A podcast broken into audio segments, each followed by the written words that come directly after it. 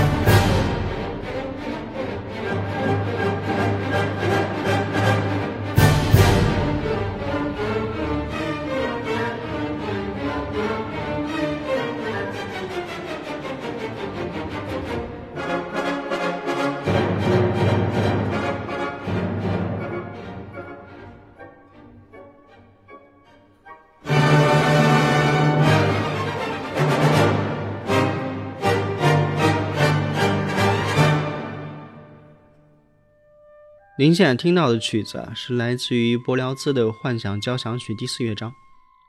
您可以注意听它的配器啊，这首1830年也就是贝多芬过世大概三年后，开始在世界首演的柏辽兹的幻想交响曲，已经需要用到短号和大号各两支，长号三支，定音鼓两组。第三乐章我记得还是有四个演奏者来敲打定音鼓，成为了一个需要包含大鼓、钹、钟等等啊庞大的管弦乐团编制。其实瓦格纳和马勒也是这样，施特劳斯更是如此。而钢琴也在19世纪经历了它的重要的面貌变迁。从以前看上去，它是一个十分奢华的大的木头箱子，现在变成了一个铁质骨架搭建的巨大的黑色的涂漆的机器，跟我们现在看到的差不多了。小提琴也是因为需要最大程度的提高音量。所以在增加琴弦的张力方面，比如说像抬高琴码、加长琴颈、扩大低音梁等等啊，做了反复的各种不同的尝试。可能很多人不知道啊，斯特拉迪瓦里、阿玛蒂等等巴洛克时代的名琴，在当时，特别是在当时的巴黎吧，单在音量上就做了很多非常大的改造。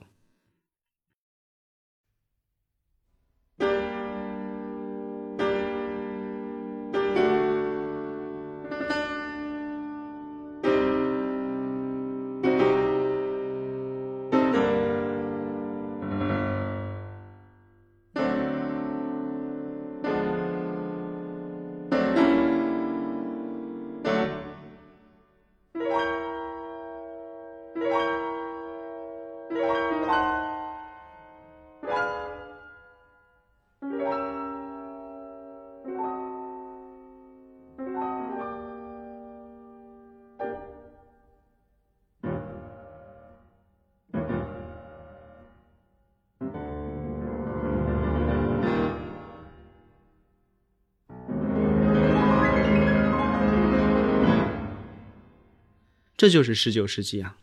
大音量和高超的演奏技巧是当时大多数作曲家最重要的武器。可以说，这是一个热衷于卖力的向大众兜售演奏效果的时代。管弦乐的规模在这个时候愈发的壮大，壮大到不停的刷新记录。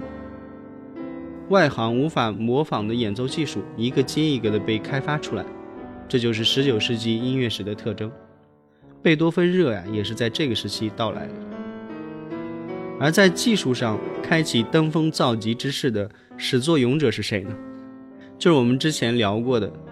有向魔鬼出卖灵魂以获得高超琴技的传说中的小提琴演奏家帕格尼尼。帕格尼尼呀，开发出了双音、泛音以及音调异常的变革定弦等等演奏技术。形成了特殊的演奏效果，可谓前无古人。一八三一年，也就是柏辽兹的幻想曲首演的第二年，也就是肖邦去巴黎的那一年，帕格尼尼在巴黎出道，给当时一众作曲家带来了巨大的冲击。弗兰茨·李斯特就是在听过帕格尼尼的演出之后，决定全面地改变自己之前掌握的演奏技术和作曲方法。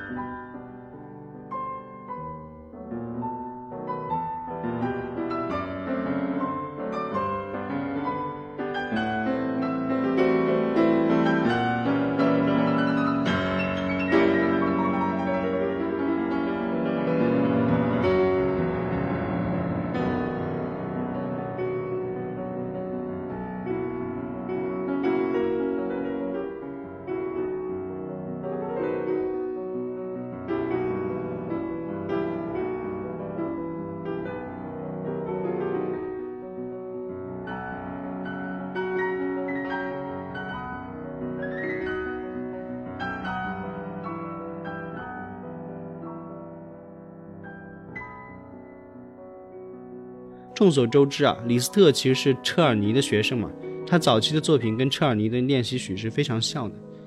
结果他后来的编曲当中出现了如雷鸣般的八度音，让人目眩神迷的跳跃，在键盘上纵横驰骋的分解和弦，以及如怒涛一样的颤音等等，都体现出了超凡的演奏技巧。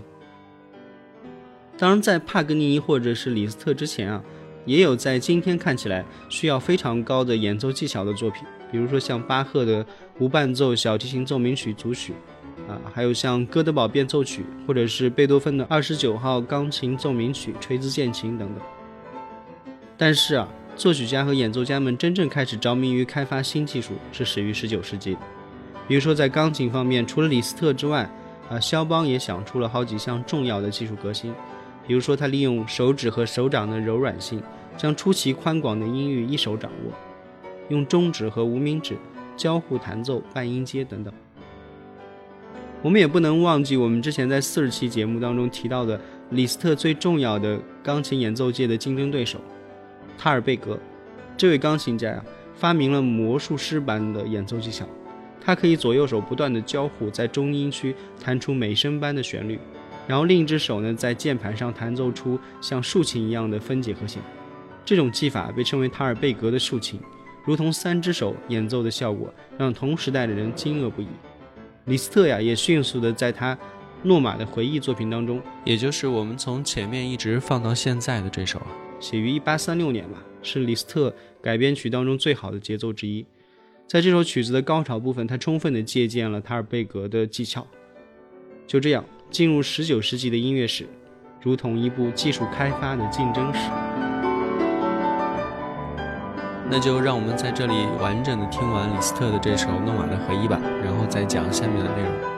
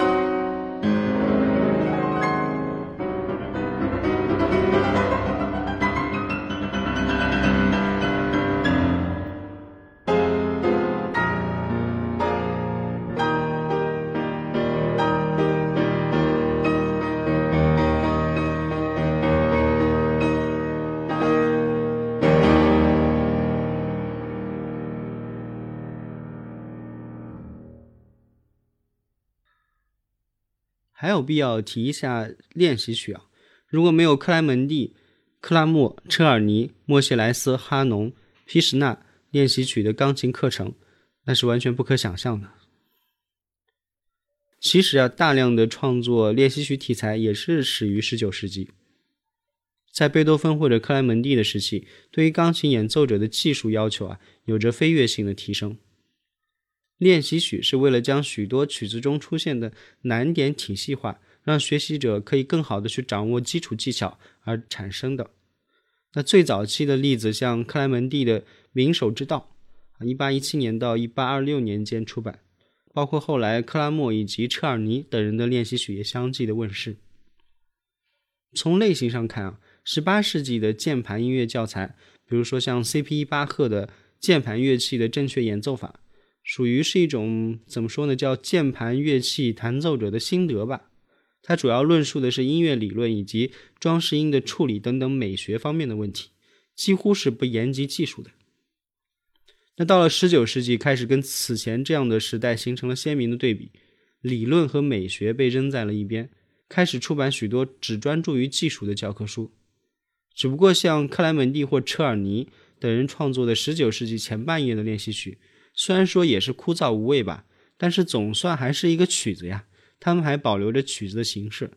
但到了19世纪后半期，练习曲成了单纯的训练手指的工具，比如说像钢琴练习者熟悉的哈农或者是皮什纳等等，都是这个类型。内容不过就是哆来哆来咪来咪来，来咪来咪发咪发咪等等，纯粹的去练习手指的这种短句模式，以便于初学者反复的去重复练习。另外，这个时代还出现了许多强化手指用的这种专门的锻炼器具。我们之前也提过，包括很多人也知道啊，舒曼就是因为使用这类器具练习，导致他的无名指受伤，从而永久的告别成为伟大演奏家的可能性。尽管有这种不良的先例啊，但是在二十世纪初期，这类工具仍然是一个接一个的被制造出来，在报纸上，甚至是音乐杂志等等，还会刊载这类手指工具的广告。这就是十九世纪啊，人们一方面去强调音乐性如何如何，但另一方面，他们又在演奏技术上不停的去开发，无所不用其极的去开发。不得不说，这是一件非常讽刺的事。是的，世界进入了工业革命和科学发明的时代，音乐到底也还是没有逃过工业技术的浪潮。节目的最后，我们就在克莱门蒂的练习曲 C 大调奏鸣曲当中结束吧。好了，本期节目就到这里，欢迎订阅关注，我们下期再会。